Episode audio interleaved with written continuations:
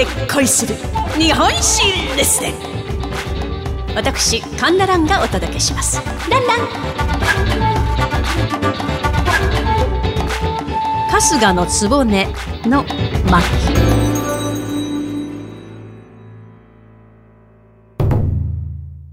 徳川三代将軍家光公の目のと、まあ、つまり乳母として江戸城に入り、大奥で頂点を極めた女性といえばご存知、春日の局。本名を斎藤福と申しまして、父親はあの明智光秀の重臣でありました斎藤利光。母方もなかなかの武家の出身でございますから素晴らしい家柄の中、お嬢様として何不自由なく暮らしておりました福。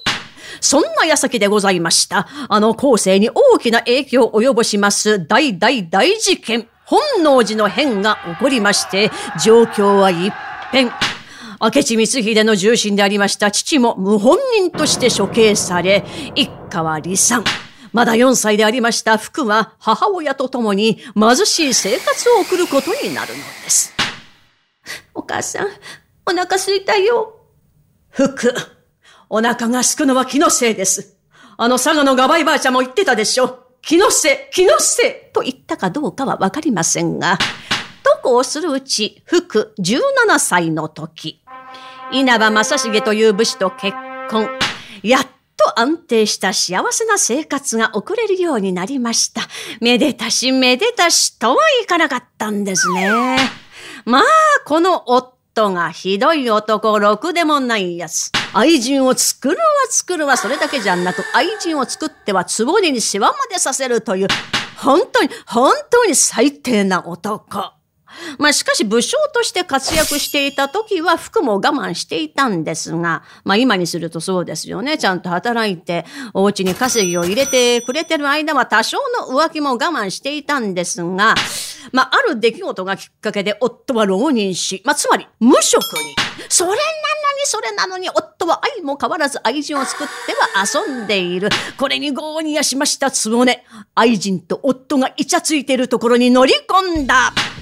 あんた、無職のくせに何しとるんじゃ？働かざる者食うべからず。いや、働かざる者遊ぶべからずじゃ。いい加減にしろ、このボケと怒り浸透。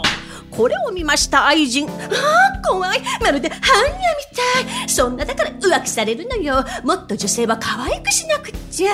私みたいに。ね。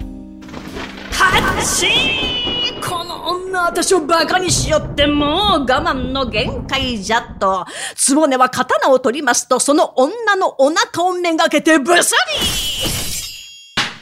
と、まあこの愛人を刺し殺し、夫に離恋状を叩きつけ、家を飛び出したのです。えー、せいせいした。あ、でも私もね、食べていくために何か仕事を探さなくっちゃ。とその時、京都の町で目にしたのが縦札。将軍家の孫、竹千代君の目のと募集。あら、将軍家ならお金もいいだろうし、小さい時に習った和歌や書道が役に立つかもしれないわ。一丁受けてみよっとと応募。するとなんと見事合格。ちょっと皆さんこれすごいと思いませんか？謀反人の娘からですよ。ね。もう転落人生から徳川将軍家の一位になるという大逆転人生ですよ。人一人殺してるんですよ。まあね、今と違ってテレビ、ラジオ、新聞、雑誌、文春、フライデー、SNS なんてありませんから、まあ情報がね、隠せたんでしょうね。時代が良かったんですね。さあ、ここから彼女のサクセスストーリーが始まっていきます。竹千代の目のとという役割をしっかりとこなしていくんです。まあ、この竹千代のちの家光ですが、食べ物の好き嫌いが本当に激しい虚弱体質でした。なんとか強い男の子にしていこうと、服は七色飯というのを考案。まあこれどういうものかと言いますと、7種類の味のご飯なんですね。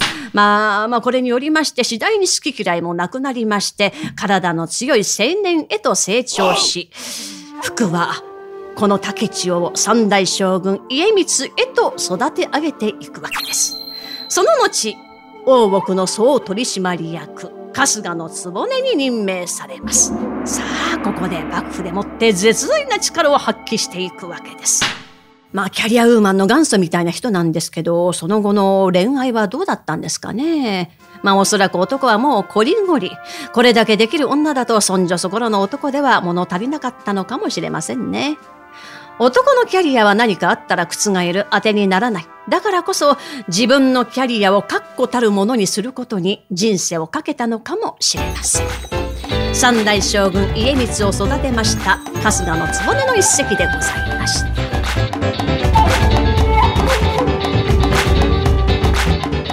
お相手は私講談師神田蘭でございました。ランラン